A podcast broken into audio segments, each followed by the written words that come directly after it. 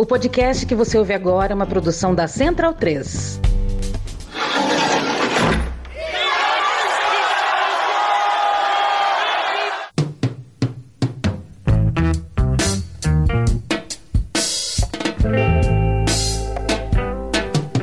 Começa agora Guilhotina, o podcast do Le Monde Diplomatique Brasil. Eu sou Luiz Brasilino e estou aqui com Bianca Pio. E aí, gente, tudo bem? Chegamos a 2022, primeiro episódio do ano no ar. Ainda gravado em 2021, né, Bianca? Importante dizer. Bom, nesse episódio de hoje a gente recebe o geógrafo José Raimundo Souza Ribeiro Júnior. José Raimundo, tudo bem? Boa tarde, bom dia, boa noite para quem nos estiver nos escutando. Maravilha. Bom, como eu falei, este é o episódio 150 do Guilhotina. E o José Raimundo é doutor em Geografia Humana pela USP, foi professor visitante do Instituto de Saúde e Sociedade da Unifesp entre 2019 e 2021 e é representante da seção São Paulo da Associação dos Geógrafos Brasileiros no Conselho Municipal de Segurança Alimentar. Desde o início dos anos 2000, ele vem desenvolvendo pesquisas acerca da fome na cidade de São Paulo e é autor, junto com Matheus de Almeida Prado Sampaio, Daniel Henrique E Luísa Lima Silva de Carli, do Atlas das Situações Alimentares no Brasil, a disponibilidade domiciliar de alimentos e a fome no Brasil contemporâneo, que foi lançado em novembro de 2021 e é sobre essa publicação que a gente vai conversar com ele agora. Então, José, a gente queria começar perguntando um pouco como é que foi o processo da pesquisa que resultou nessa publicação. Bom, antes de falar do Atlas especificamente, eu queria agradecer o espaço aqui para poder conversar com vocês sobre o Atlas e também sobre a difícil situação que a gente está passando no Brasil hoje, né? Como todos têm percebido pelo noticiário, o crescimento da fome é bastante intenso desde o início da pandemia. Isso não quer dizer que a fome tenha começado a crescer neste momento. A gente sabe que mesmo antes da pandemia, a fome e o risco de fome já vinham em processo de crescimento no Brasil. Então, é, agradeço pela abertura por esse espaço. Acho importante a gente fazer esse debate o máximo possível para não invisibilizar esse fenômeno. Bom, o, a proposta de, de fazer esse atlas, né, eu apresentei essa proposta como professor visitante da Unifesp, no Centro de Práticas e Pesquisas em Alimentação e Nutrição Coletiva, porque eu percebi ali no contato com os meus colegas nutricionistas do Instituto de Saúde e Sociedade que alguns dos dados que eu tinha utilizado na minha pesquisa de doutorado, eles eram bastante relevantes e não tão utilizados em outras pesquisas. Então, imaginei que sistematizar gráfica e cartograficamente esses dados e acompanhar com uma sistematização também textual das situações alimentares no Brasil, a partir de um olhar da geografia, poderia contribuir muito para o debate acerca da alimentação e da fome no Brasil. Desde o início desse processo, né, eu sabia que eu não conseguiria fazer esse atlas sozinho, então eu já imaginei ele como um projeto mesmo interdisciplinar. Então convidei o Daniel Bandoni, que é coordenador do centro onde eu trabalhava e é nutricionista, para compor a equipe. Em seguida convidei o Matheus Sampaio, que é um colega de longa data da geografia e é pós-doutorando na geografia na Unesp e trabalha com cartografia. E, então convidei ele para ser responsável pelo projeto cartográfico mesmo. E ao fim, né, mais ou menos da metade desse processo, convidei também a Luísa de Carli, que é uma designer eu já conhecia outros trabalhos dela e eu entendia que é, um atlas como esse que foi publicado né, merecia esse cuidado com o projeto editorial. Então, a ideia nasce um pouco das pesquisas anteriores que eu já vinha desenvolvendo e do contato com os colegas na Unifesp. O Atlas não deixa de ser um produto da universidade pública, que também está sob ataque nesse momento. Né? Teria sido impossível fazer esse Atlas sem o tempo de dedicação que eu pude dar a ele por conta desse meu tempo como professor visitante por lá. E por fim, acho que também é legal destacar que a editora da Universidade de São Francisco, juntamente com o Serviço Franciscano de Solidariedade, que é uma organização que atua no combate à fome, também foram parceiros importantes porque bancaram uma edição impressa desse atlas que em breve também será distribuída para movimentos sociais, organizações da sociedade civil, conselhos de segurança alimentar e diversas bibliotecas. Então esse é um pouco o caminho até a publicação do atlas. Elza Raimundo, queria te perguntar, começando agora falando do Atlas, né, propriamente dito, para a gente entender um pouco aí como é que é a alimentação aqui no Brasil, ia te pedir para explicar, apresentar quais são as diferenças que vocês encontraram entre a alimentação das pessoas mais pobres e a das pessoas mais ricas no Brasil. Bom, então o próprio título do, do Atlas traz essa ideia de que não existe uma alimentação dos brasileiros. Eu acho que muitas vezes a gente se depara com essa formulação, né, a alimentação do brasileiro, como se ela existisse. E a gente sabe que num país desigual como o nosso, é, o recurso às médias, por vezes, serve exatamente para invisibilizar ou ocultar as enormes desigualdades e diversidades que caracterizam o nosso território. Então a ideia foi partir dessa ideia de situações alimentares, ou seja, se perguntar né, o, o que as pessoas comem, quanto elas comem, se o que elas comem é, elas entendem como suficiente ou não. Também não é uma pergunta central do Atlas, mas também está ali, né? Onde elas comem, se elas comem dentro e fora de casa, se elas têm possibilidade de comer fora de casa ou não, para não no sentido de gerar uma classificação rígida, né, quase como um ranking ou algo do tipo acerca das situações alimentares, mas para mostrar essa complexa gradação que existe entre situações extremas. De um lado, alguns domicílios contam com uma disponibilidade bastante farta e diversificada de alimentos. Nesses domicílios, que são os domicílios mais ricos do país, as pessoas têm condições de realizar uma parte das suas refeições fora de casa, o que é um dado importante, e elas conseguem consumir, na verdade, dos 17 grupos de alimentos que a gente analisou, em 13 deles, esses domicílios consomem muito mais, né, acima da média e acima dos domicílios mais pobres.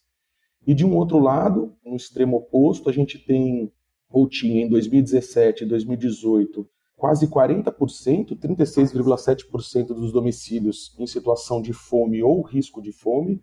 Acho que mais para frente a gente conversa um pouco sobre essas definições de fome e risco de fome. Essa situação se agravou, a rede Pensan fez uma pesquisa em dezembro de 2020 e a quantidade de domicílios em situação de fome e risco de fome naquele momento já ultrapassava a marca dos 50%. Então, a gente está falando de domicílios onde há privação de alimentos ou onde há uma preocupação acentuada com essa privação de alimentos. E nesses domicílios, nos domicílios mais pobres do país, né, o que se come acima da média nacional?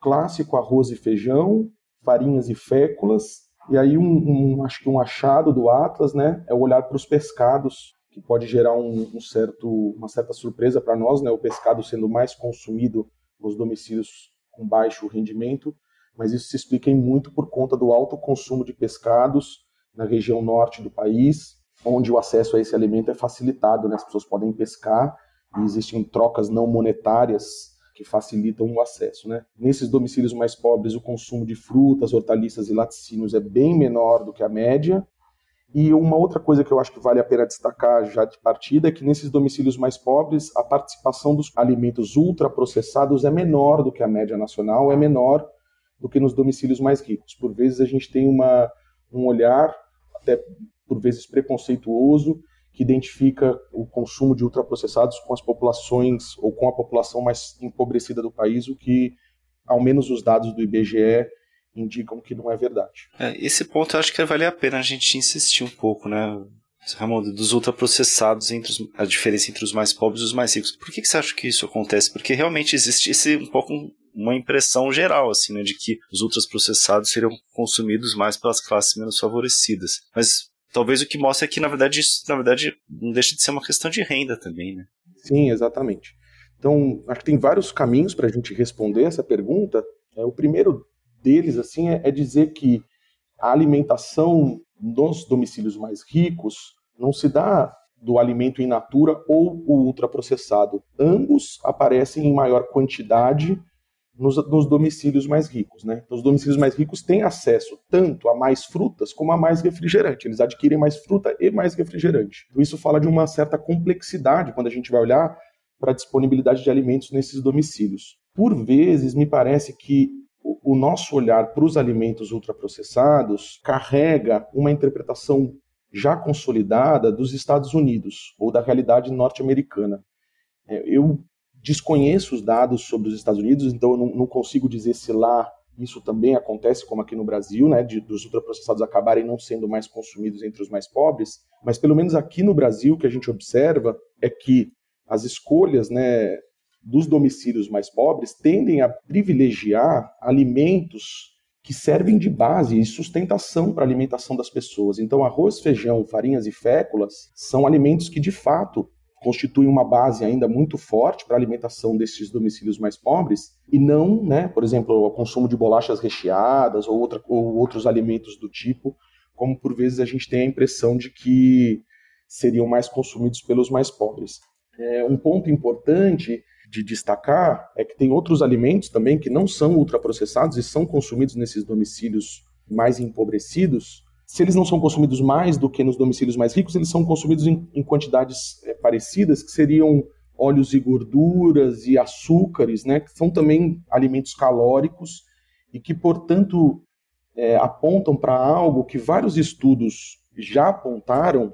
A gente tem uma série de estudos, por exemplo, que se debruçaram sobre a alimentação dos paulistanos no século XX e indicam essa. É quase como uma sabedoria mesmo, uma estratégia dos domicílios mais pobres, que é de buscar as calorias mais baratas que existem no mercado para compor a sua cesta de, de alimentos. É, então isso dialoga muito com uma primeira parte do Atlas, inclusive eu escolhi começar com as despesas com alimentação para explicitar isso. Assim, os orçamentos domésticos são muito apertados dos domicílios mais pobres. Eles gastam em valores absolutos menos com alimentação, mas já comprometem uma parcela muito maior do seu orçamento com esse gasto. Então a margem de manobra nessas famílias é muito pequena, o que impede elas, né, por vezes de acessar até mesmo algum dos ultraprocessados. Claro que, ao mesmo tempo, a gente tem que estar atento, né, e esse é um embate muito importante da gente travar com as estratégias da indústria que, de fato, é, avança, né, o consumo de ultraprocessados vem aumentando no Brasil,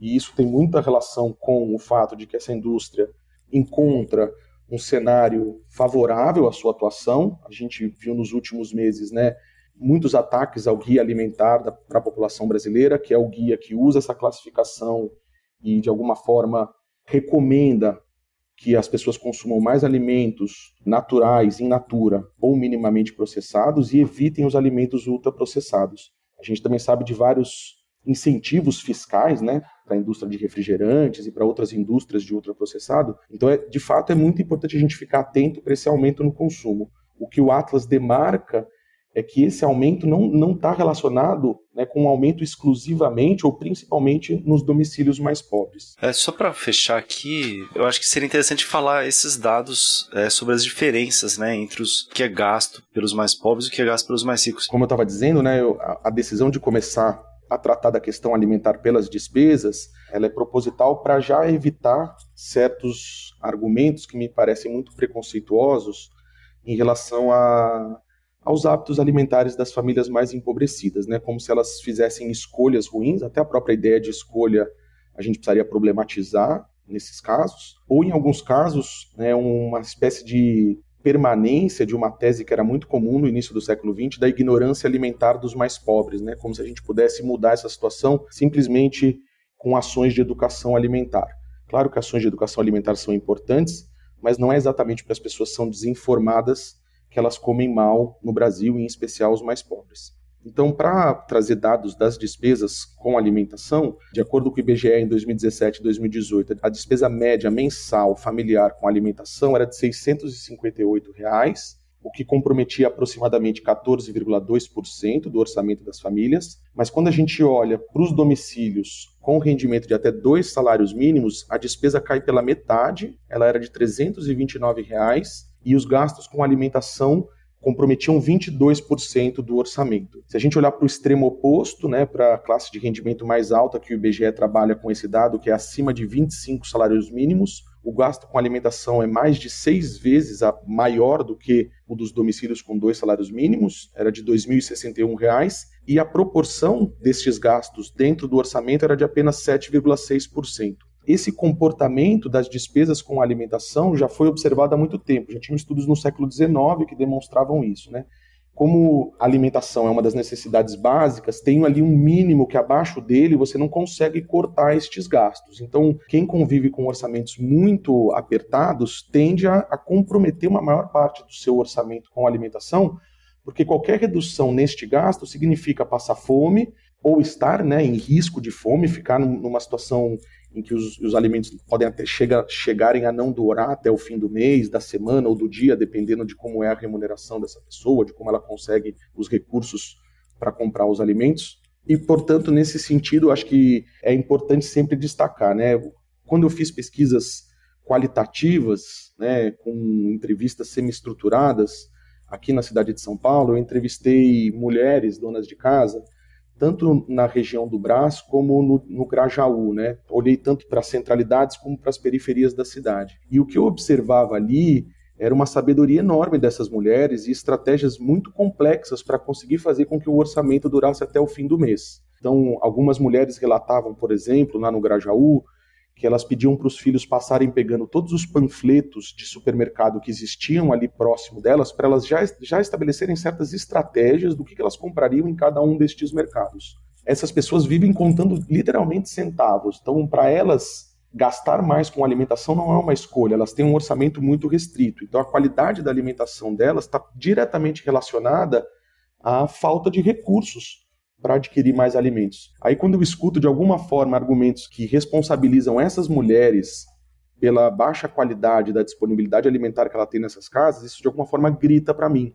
Então, acho que os dados do IBGE ajudam a gente a, a olhar para esta relação, para essa situação com, com, mais profundidade né, e, e compreender mais a complexidade que é para um domicílio com baixo orçamento conseguir fazer com que a comida dure até o fim do mês. E José, pensando em termos de disponibilidade de alimentos, quais são as principais diferenças entre os domicílios em áreas urbanas e rurais, que têm o mesmo rendimento, né? Porque, claro, tem essa questão de renda, mas que estão na mesma faixa de rendimento. Então, acho que primeiro é importante dizer que o Atlas trabalhou, sobretudo, com a disponibilidade domiciliar de alimentos, né? Então, tem um limite esse dado para pensar a alimentação dos brasileiros, porque a gente não sabe exatamente o que as pessoas estão comendo fora do domicílio.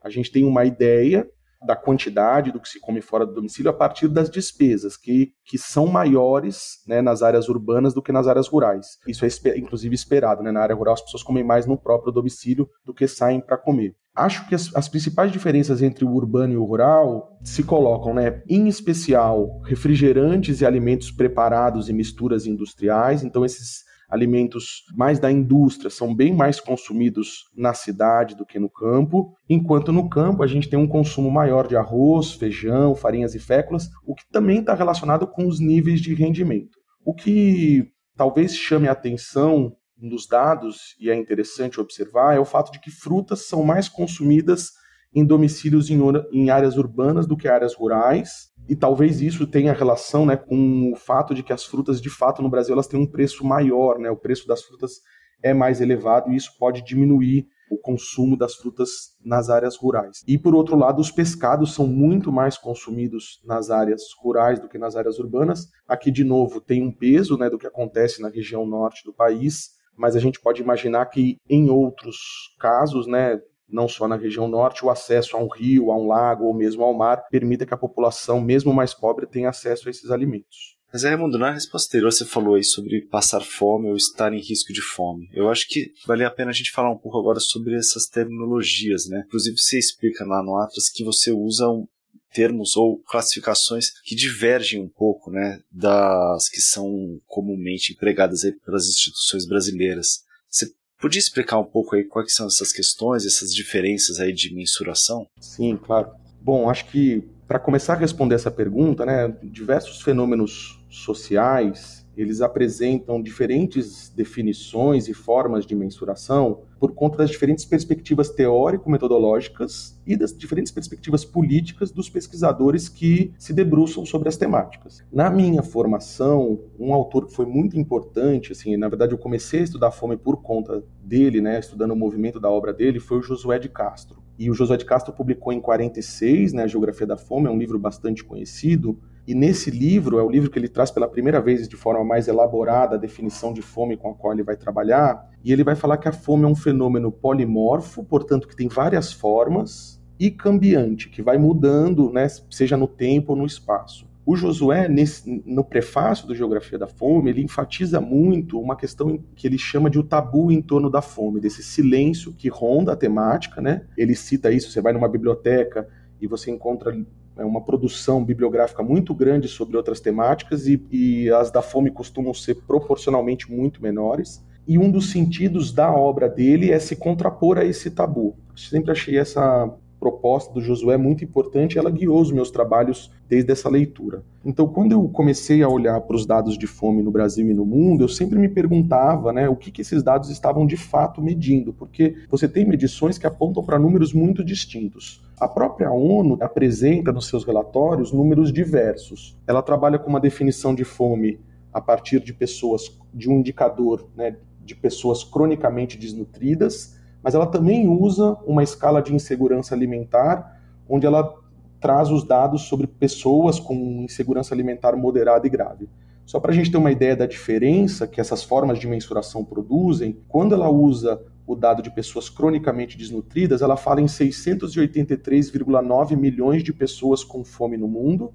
Isso são dados de 2018 a 2020, do último relatório. Mas se a gente tomar os dados de pessoa com fome como pessoas em situação de insegurança alimentar moderada e grave, o número salta para 2,1 bilhões. Então essas diferenças sempre me saltaram os olhos e eu quis entender melhor né, o que, que cada uma dessas definições e formas de mensuração traziam. Bom, então aqui vale então um pouco a pena contar né, como essas definições surgem e, são utilizadas para chegar até o, a minha proposta de chamá-las de fome e risco de fome. Então, o principal indicador utilizado internacionalmente para mediar fome no mundo é este, que é o indicador de prevalência de desnutrição crônica, que a ONU utiliza e com o qual ela faz relatórios anuais sobre a fome no mundo. Esse indicador ele foi desenhado para captar um estado de privação de alimentos que dura longos períodos. Por pelo menos um ano, a pessoa tem que comer menos, ingerir menos de 1.800 calorias por dia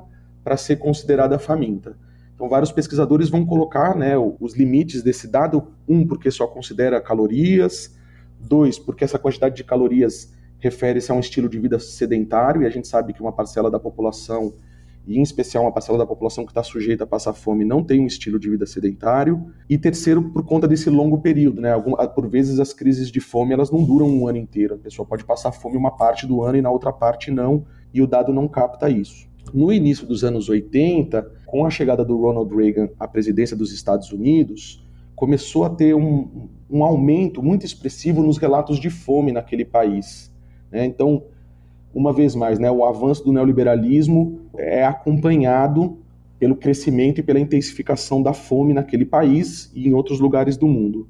E aí, nesse contexto, duas pesquisadoras americanas conduzem pesquisas independentes, mas que chegam a conclusões muito parecidas. O nome delas, uma é o sobrenome é Hadmer e a outra é Wheeler, e elas se propõem a criar uma definição de fome que eu chamo de socialmente reconhecida, portanto, ao invés de partir de parâmetros clínicos ou nutricionais, elas buscam entender quais são as experiências que caracterizam a existência da fome em um domicílio de acordo com as pessoas que estão sobrevivendo ou sofrendo com a privação de alimentos. E ao fazer essa pesquisa qualitativa com essas famílias, elas reconhecem que nos domicílios as experiências de fome tendem a ser muito parecidas e elas tendem a ter um, um, uma sequência comum.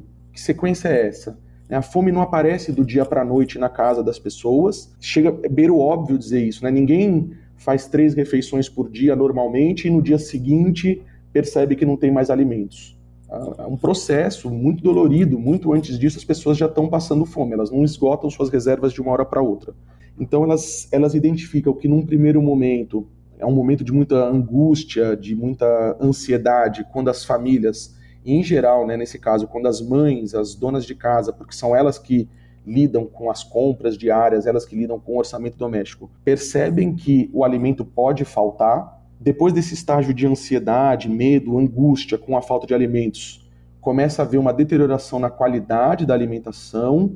Se essa deterioração avança, o que a gente observa é que a variedade dos alimentos adquiridos e consumidos tende a se reduzir drasticamente. A gente viu isso, por exemplo, agora em várias notícias durante a pandemia de famílias que estavam, por exemplo, se alimentando apenas de arroz. Isso já é uma experiência de fome. Depois da qualidade, a gente tem, e aí se soma isso, né? Esses, esses processos eles são cumulativos. Cortes na quantidade de alimentos, então diminuição do tamanho de refeição, quando a coisa fica mais grave, pular refeição, porque não tem dinheiro para fazer uma refeição, até o ponto em que as famílias começam a passar longos períodos sem alimentos.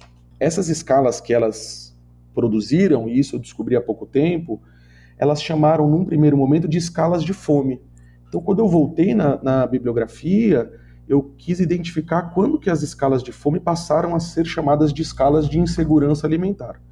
E isso se deu no início dos anos 90 nos Estados Unidos, quando essas escalas foram utilizadas como base para criar uma medição oficial da fome ou da insegurança alimentar nos Estados Unidos.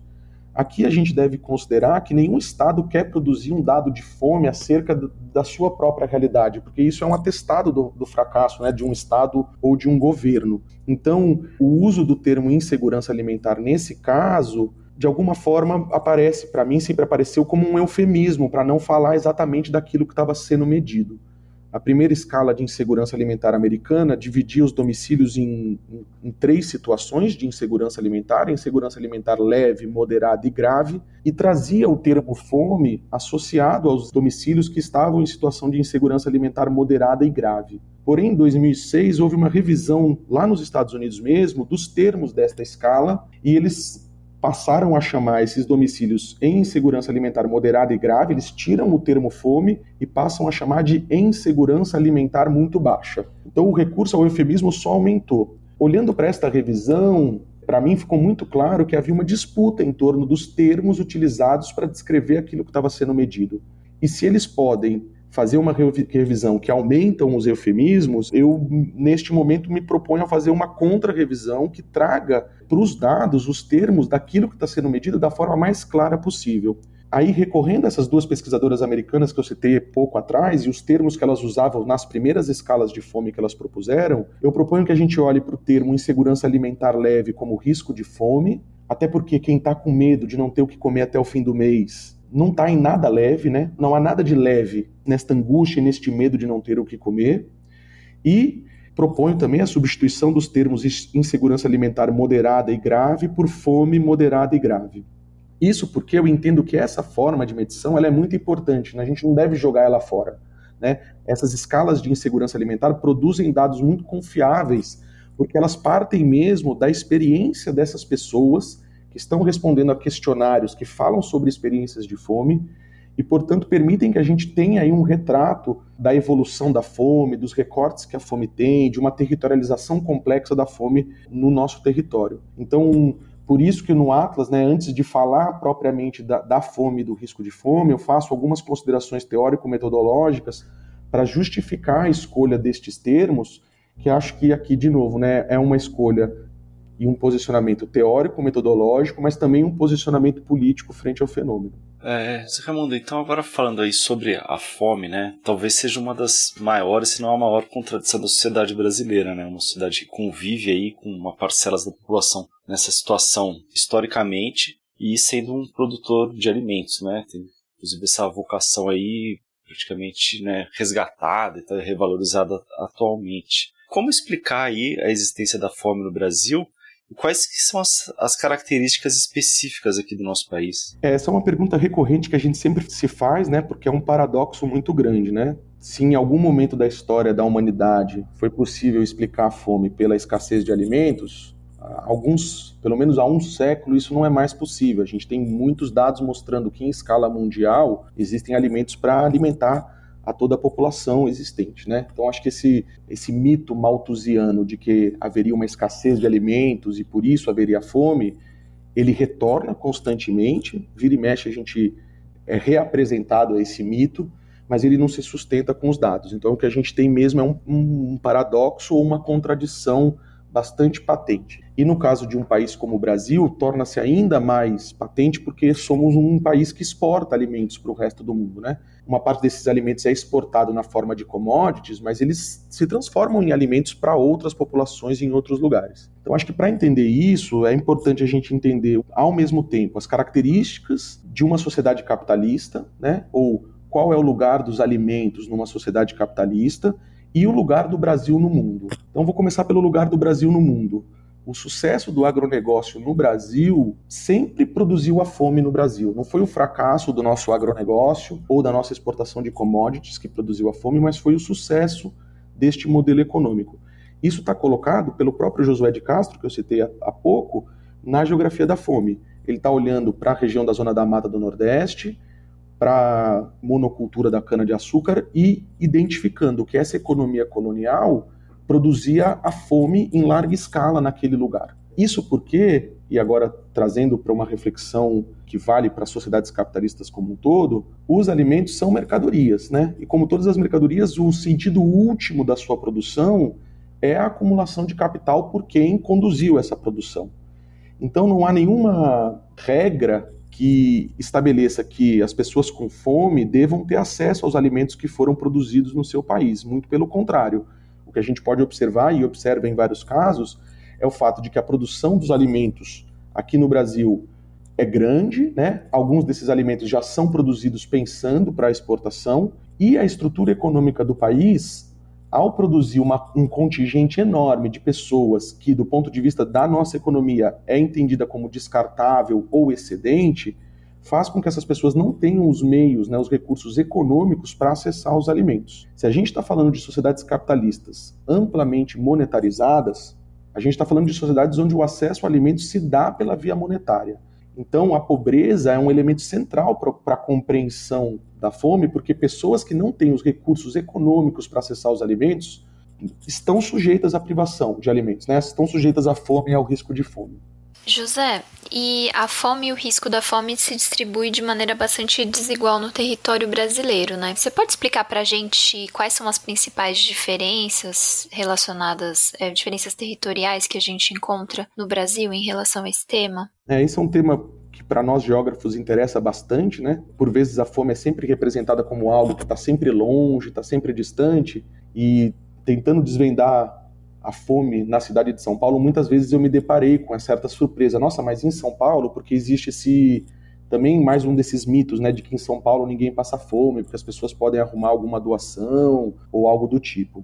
Então, olhando para os dados, acho que uma, uma, primeira, um primeiro elemento dessa territorialização complexa da fome que a gente precisa destacar e, e compreender é a diferença né, entre a fome no campo e na cidade. Então, a proporção de domicílios na área rural com fome e risco de fome, ela é maior. Então, em 2017 e 2018, 19,3% dos domicílios na área rural apresentavam é, essa situação de fome. E nesse mesmo ano, 11,6% dos domicílios em áreas urbanas estavam em situação de fome. Porém, como somos um país extremamente urbanizado, quando a gente olha para os números absolutos, eram 1,8 milhões de domicílios na área rural em situação de fome, contra 6,9 domicílios na área urbana em situação de fome. Então o que a gente tem no Brasil é a fome, ela predomina na cidade, então são as áreas urbanas que têm a maior quantidade de pessoas e domicílios em situação de fome, mas ao mesmo tempo a proporção de domicílios na área rural em situação de fome é maior. Então, acho que essa é uma complexidade importante e isso não é para, de alguma forma, dizer onde está melhor ou pior, ou para focalizar recursos em um, uma área ou outra,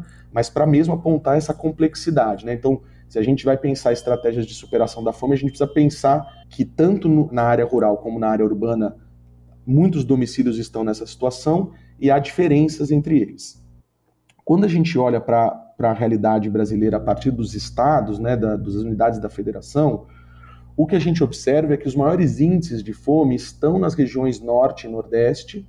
Na verdade, olhando né, para o que aconteceu entre 2004 e 2018, que são os, as datas em que o IBGE fez o levantamento de dados, a gente observa inclusive que houve quase que uma, um deslocamento dos estados com maiores índices de fome da região Nordeste para a região Norte. Muitas vezes, vendo hoje né, o, o, noticiário sobre como a Covid afetou o Amazonas, me chama a atenção como também o Amazonas foi o estado com o pior desempenho nesse período em termos de domicílios em situação de fome. Né? Então, os dois piores estados onde a situação mais piorou entre 2004 e 2018 foi o Amazonas e o Pará. Mas quando a gente olha para os números absolutos né? Então, não só para a proporção de domicílios em situação de fome, mas para os números absolutos, a gente observa que São Paulo é, o é o, a unidade da federação com maior número de domicílios em situação de fome. Em segundo lugar, a Bahia. Em terceiro lugar, Minas. E o Rio de Janeiro está em sexto. Então, aqui é essa outra complexidade né, entre números absolutos e relativos que pede que a gente considere que, se por um lado a situação é muito grave no norte e no nordeste, porque a proporção de domicílios em situação de fome e risco de fome nessas regiões é significativamente mais alta do que no restante do país. Por outro, em números absolutos, a fome também está presente no, no, Sudeste, né? São Paulo, Minas e Rio de Janeiro estão entre os, os seis estados, unidades da federação, com maior número de domicílios em situação de fome, e, portanto, de novo, aponta para essa complexidade necessária né, do nosso olhar para poder traçar planos ou projetos para a superação da fome no, no Brasil. E de que modo as desigualdades raciais e de gênero atravessam as situações alimentares, José? É muito bom você colocar isso, porque esse também é uma outra, um outro aspecto que a gente precisa tratar com, com bastante cuidado, né? Porque a fome, se ela não se distribui de maneira homogênea pelo território, também não se distribui de maneira homogênea de acordo com a cor ou raça da pessoa de referência ou o gênero da pessoa de referência dos domicílios. Então, só para ter uma ideia, né, em 2017 2018, que foi o, último inquérito do IBGE, é, os domicílios chefiados por mulheres 15,4% deles estavam em situação de fome, e quando a pessoa de referência era homem, isso caía para 10,8%, e no caso de cor ou raça, domicílios chefiados por pretos ou pardos tinham 16,9% desses domicílios em situação de fome e quando a pessoa era branca, 7,4%. Eu interpreto da seguinte forma esses dados, né? A inserção das pessoas no mercado de trabalho, ela é atravessada pelas questões de gênero e pelas questões raciais.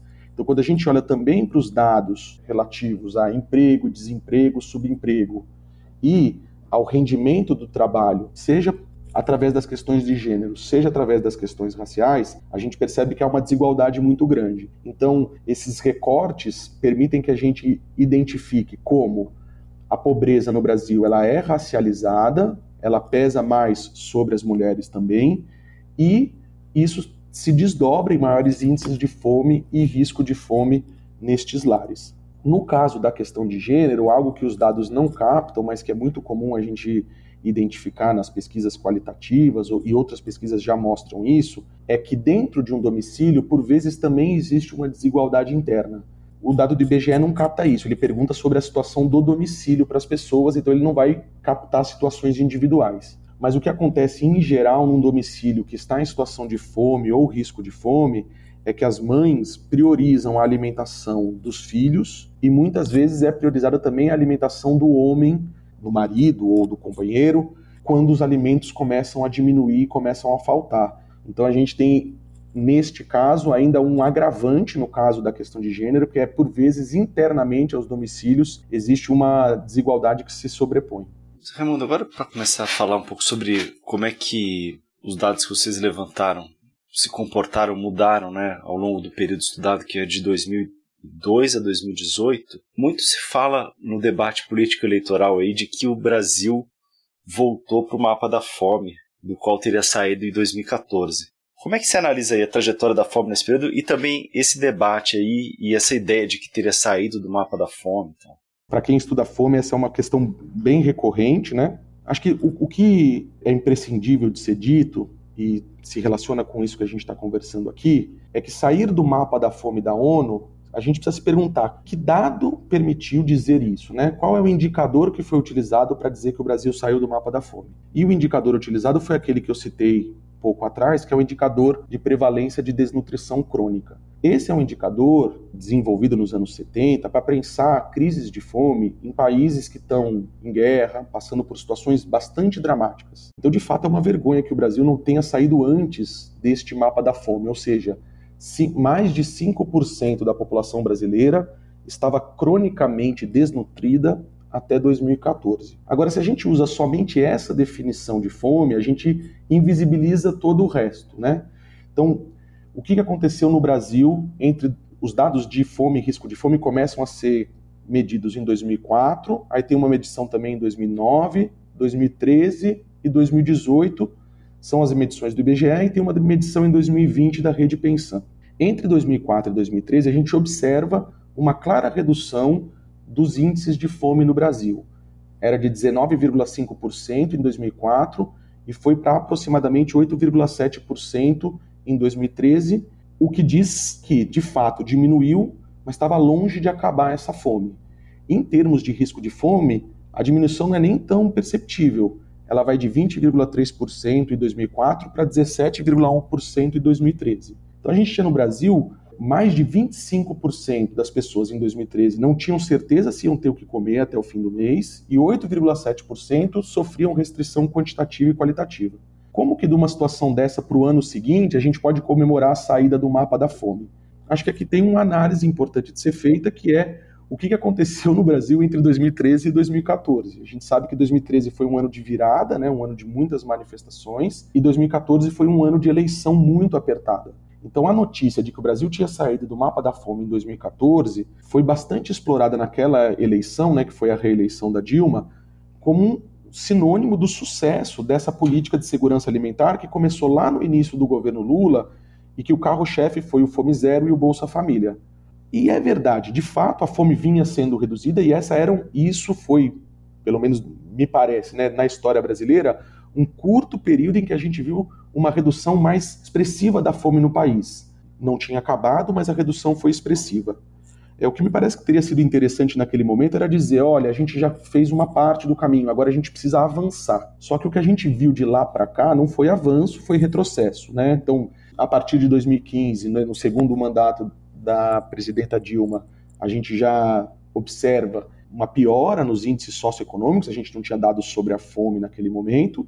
A gente sabe que a partir de 2016, com o golpe parlamentar, entra em cena uma nova agenda política e econômica, conservadora e ultraliberal, ou digamos assim, ou, ou, tendendo a ser ultraliberal, porque os liberais nunca estão satisfeitos com o quanto de liberalismo eles nos impõem. E quando é feita a medição dos índices de fome e risco de fome em 2018, a gente observa que todo aquele processo de redução que demorou aproximadamente 10 anos para ser atingido, regrediu em apenas 5 anos. Então a fome voltou a crescer de 2013 para 2018, a fome chegou a 14%, e o risco de fome, que estava em 17% em 2013, passou a 27%. Olhando agora retrospectivamente, isso mostra o quanto a nossa sociedade estava fragilizada para enfrentar a pandemia. Eu lembro que logo no início, né, quando as notícias começaram a chegar aqui no Brasil de que seria necessário um isolamento social, como eu lido com esses dados e eles né, fazem parte do, do meu trabalho, eu ficava imaginando assim o que, que significaria para essas pessoas que não 27% da população que já não sabia se ia ter o que comer até o fim do mês e para esses 15% que estava passando fome ter que praticar o distanciamento social sob um governo que não daria condições para as pessoas fazerem isso e a gente viu que ele não fez. Então o que a gente observa depois, né, entre 2018 e 2020 é um crescimento ainda mais intenso da fome do risco de fome então, a fome batendo quase um entre cinco pessoas no Brasil, 20,5% da população em situação de fome, ou seja, em segurança alimentar moderada ou grave, e 34,7% em risco de fome. Então, para sintetizar, assim, o que a gente observa no início do século XXI no Brasil são duas tendências inversas, né? Num primeiro momento, de fato, uma diminuição da fome e do risco de fome, que tem relação com um conjunto de políticas específicas para alimentação, né, o, o, programa Fome Zero produziu efeitos, seja pelo Bolsa Família, que foi um programa de transferência de renda é, necessário para que a parcela da população mais empobrecida pudesse adquirir alimentos. De novo, a gente está numa sociedade monetarizada, as pessoas precisam de dinheiro para adquirir os alimentos e várias pesquisas indicam que quando esse dinheiro chega por meio de transferência de renda, os alimentos são mesmo priorizados, as pessoas não vão fazer outros gastos com isso. Além do Bolsa Família, outros programas foram criados, infelizmente não na quantidade, né, intensidade que poderia ter sido criado, o que teria sido um, um colchão e uma reserva importante para a gente nesse momento de crise. Vou usar aqui um, um exemplo, né, então assim, pouquíssima verba para restaurantes populares. O Brasil é um país onde a gente poderia ter um, uma rede de restaurantes populares bastante disseminada no território, porque eles fariam uma diferença enorme para a população que não tem como acessar os alimentos, são muito poucos os restaurantes populares, os bancos de alimentos, então outros programas poderiam ter recebido mais dinheiro, mas mesmo com seus limites, houve uma redução significativa da fome no país. Fato é que a partir de 2013, né, a, crise política e econômica e um novo projeto de país se desenvolvendo voltaram a aumentar a fome e o risco de fome, o que mostra que a fome de fato passa por decisões políticas e econômicas. Para além da fome, José, como variou a qualidade da alimentação nos domicílios brasileiros no, no período que vocês analisaram no Atlas? De acordo com essa classificação dos alimentos, né, em alimentos in natura ou minimamente processados, ingredientes culinários processados, alimentos processados e alimentos ultraprocessados, o que a gente observa é uma evolução, né, um aumento dos alimentos, da, da presença de alimentos ultraprocessados nesse período entre 2002 e 2018. Eles representavam aproximadamente 12,6% das calorias disponíveis nos domicílios e, e foram para 18,4%, enquanto os alimentos in natura foram de 53,3% para 49,5%. Então a gente tem aí essa tendência que precisa ser observada com cuidado, porque de fato os alimentos ultraprocessados tem um efeito bastante danoso sobre a saúde das pessoas. Acho que um outro ponto importante de destacar, e aí não usando a classificação, mas olhando para alguns alimentos, é que o empobrecimento da população vai fazendo com que os domicílios passem a ter uma disponibilidade domiciliar de alimentos cada vez menos diversa e, portanto, aí começam a aparecer problemas específicos, né?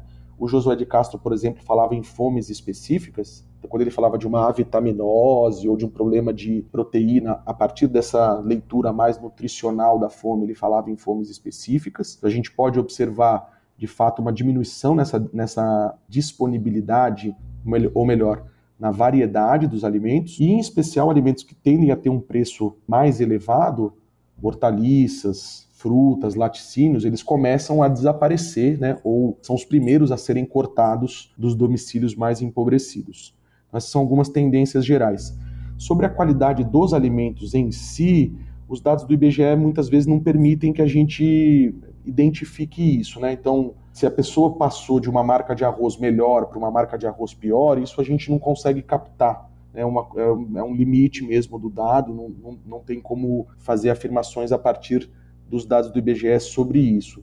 Então, eu, eu focaria mais nessa diminuição da quantidade, né? Então, quando a gente observa o aumento da fome e do risco de fome, a gente está observando o aumento da privação de alimentos, logo uma questão quantitativa, e também uma diminuição é, da variedade da alimentação, que é algo bastante importante para a saúde das pessoas. Zé Raimundo, os dados que vocês utilizaram no Atlas são de antes de dois elementos aí que imagino tenham provocado profundos efeitos aí no quadro da segurança alimentar do Brasil, que é o governo do Bolsonaro e depois, para piorar, a pandemia, né?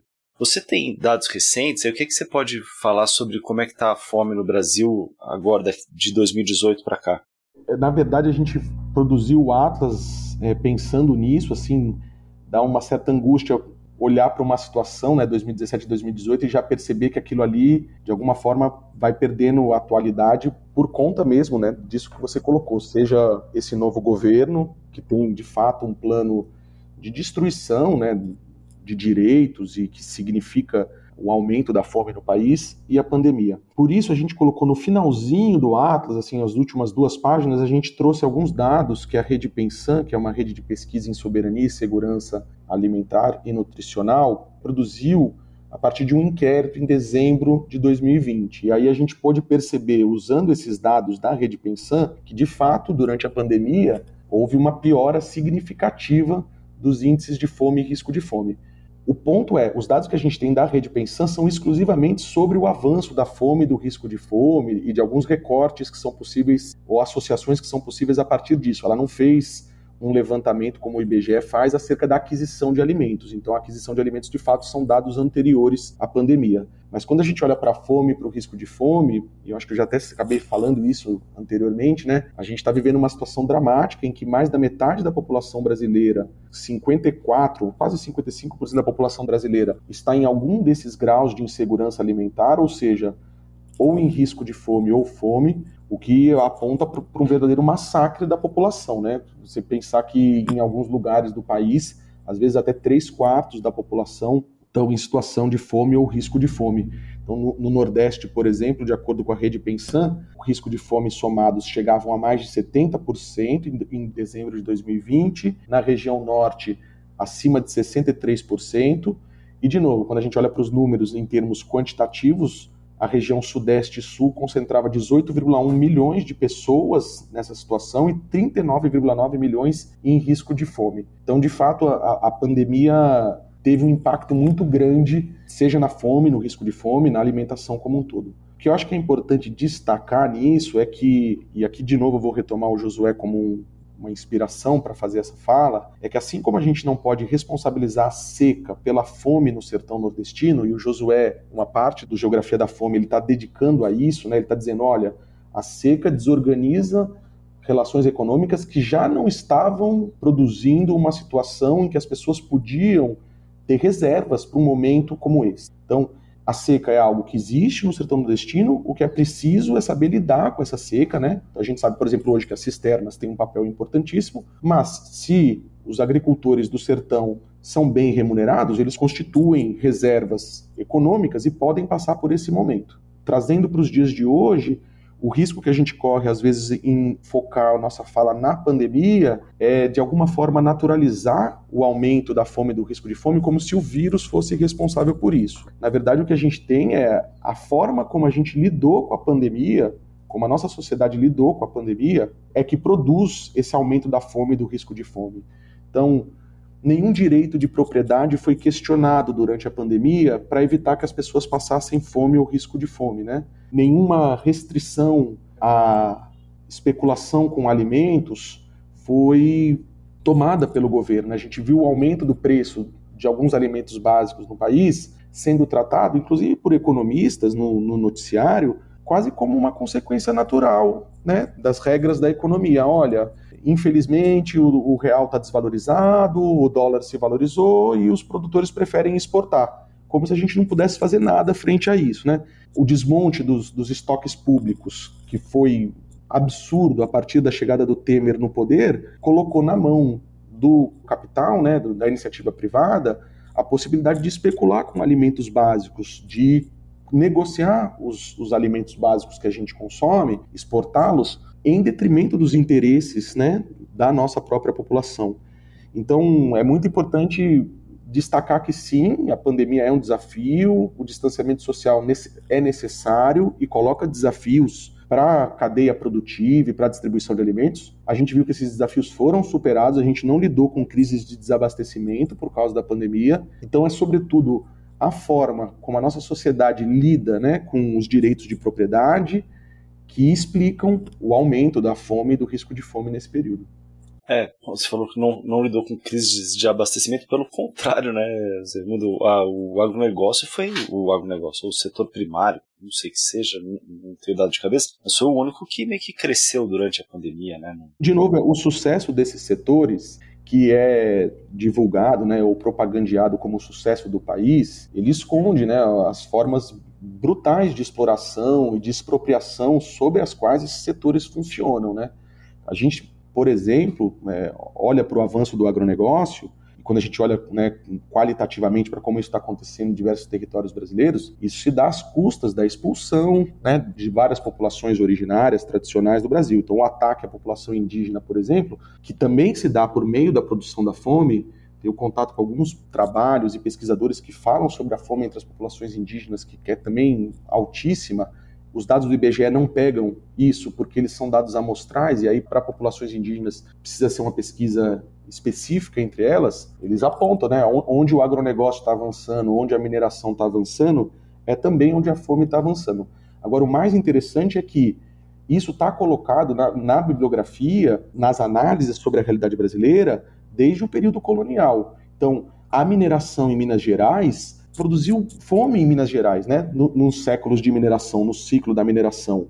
A cana-de-açúcar produziu a fome no Nordeste. Então, a gente tem, tem que olhar para também para essas continuidades, né? De alguma forma, essas mesmas famílias, esses mesmos interesses que permanecem no poder no Brasil são responsáveis pela reprodução cotidiana da fome no país. É, e nesse sentido, mesmo que a pandemia recue aí ao longo desse 2022, a tendência é que, pelo menos durante esse ano, a situação da fome, do risco de fome, se agrave ainda mais. Sim falando aqui, até me veio aqui à mente uma autora que eu gosto muito, indiana, chamada Amrita Rangasamy. ela estudou as crises de fome na Índia e no Pacífico. E uma das coisas que mais me chama a atenção na obra dela é que ela diz assim que a gente não pode olhar para a crise de fome e focalizar somente aquela pessoa que está sofrendo com a privação de alimentos. A gente tem que investigar quem está se beneficiando com essa situação. Pode parecer um absurdo, mas há de fato quem se beneficia com isso. Né? Então, olhando para a realidade indiana, ela mostrava como vários camponeses, durante as crises de fome na Índia, se endividavam e por isso perdiam suas terras, ou em situações desesperadoras aceitavam condições de trabalho análogas à escravidão. Se a gente traz isso para a nossa realidade atual, a gente observa que, por, por, exemplo, uma coisa que foi muito noticiada, né, entregadores de aplicativo pedalando o dia inteiro sem ter o que comer. O que, que explica uma situação dessa? Né? Que, qual é o desespero dessa pessoa para aceitar essa relação de trabalho, que de alguma forma é bastante lucrativa para as empresas né, ou para as grandes empresas. Então tem uma preocupação muito grande, é que de agora em diante né, a gente precisa reverter esse patamar. Pode ser, pode ser não, né? É muito provável que aqueles que lucraram durante o período da pandemia queiram manter suas margens de lucro, queiram manter os níveis de exploração que eles colocam, né, que eles submetem à população, e nesse sentido, o caminho seria do agravamento, no mínimo da permanência dos atuais índices de fome.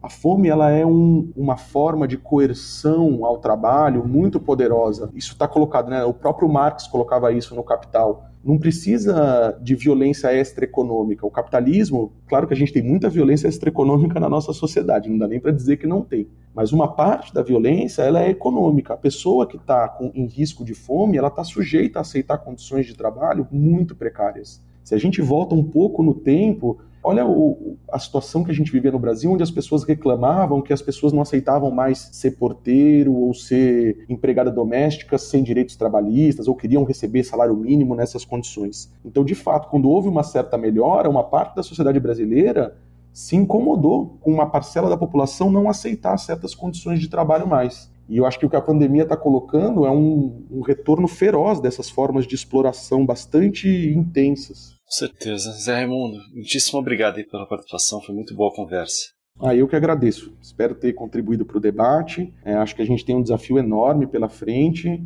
de se contrapor a um projeto de morte e de fome. E é isso, agradecer e espero que a gente consiga com esse Atlas de alguma forma contribuir com aqueles que estão lutando contra a fome. Maravilha. É, José, super obrigada por trocar essa ideia com a gente. A gente vai deixar o link para acessar o Atlas na descrição desse episódio. E parabéns pela pesquisa, enfim, para você e para os outros autores. É um, um, trabalho de fôlego bem importante nesse momento que a gente vive, sobretudo, né? Sim, obrigado. É, de fato, eu só tenho a agradecer aos meus colegas que aceitaram esse projeto. A gente, de fato, fica feliz com o material que a gente produziu. Uma pena é que os dados que, que estão colocados ali sejam dramáticos, né, bastante tristes mesmo de olhar, dá até uma depressão às vezes se olhar a situação que a gente está, mas é uma ferramenta para a gente refletir sobre a realidade e atuar sobre ela. Sim, exatamente. Bom, é isso, né, gente? Luiz, tem algum recado? Não, só as pessoas tenham aí um bom 2022. Sim, e que seja um ano, ano que de mudança para o nosso país. Né? Quem quiser mandar sugestão, crítica, ideia, pode escrever para guilhotina.diplomatic.org.br. Até semana que vem. Até.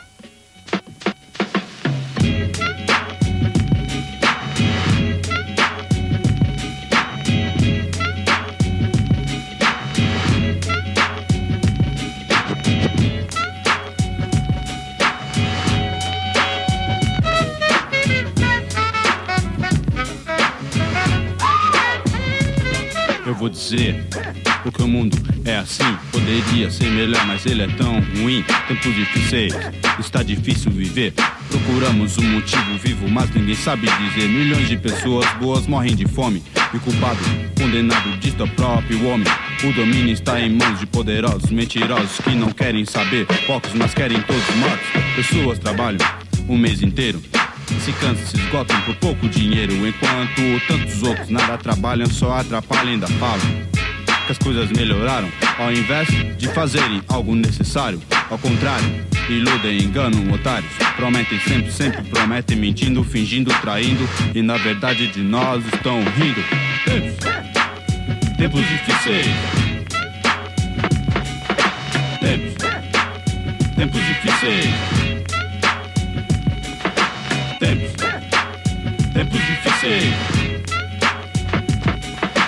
Tempos, tempos difíceis. Tanto dinheiro jogado fora, sendo gasto por eles em poucas horas. Tanto dinheiro desperdiçado e não pensam no sofrimento de um menor abandonado.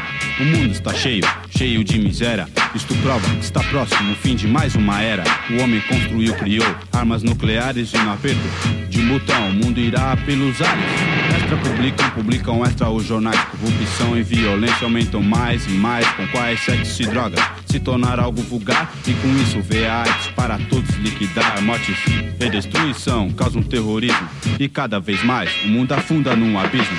Tempos, tempos difíceis. Tempos, tempos difíceis. Tempos, tempos difíceis. Tempos, tempos difíceis. Menores carentes se tornam delinquentes e ninguém nada faz pelo futuro dessa gente. E a saída é esta vida bandida que levam roubando, matando, morrendo, entre si se acabando. Enquanto homens de poder fingem não ver, não querem saber, faz o que bem entender. E assim aumenta a violência e somos nós culpados dessa consequência. Destruir a natureza e com certeza o que fizer em seu lugar jamais terá igual beleza. Poluíram o ar e o tornaram impuro. E o futuro eu pergunto confuso: como será? Agora em 4 segundos irei dizer um ditado: tudo que se faz de errado aqui mesmo será pago. É de rap, um rapper não um otário. Se algo não fizermos, estaremos acabados. KLJ Tempos difíceis. Tempos difíceis.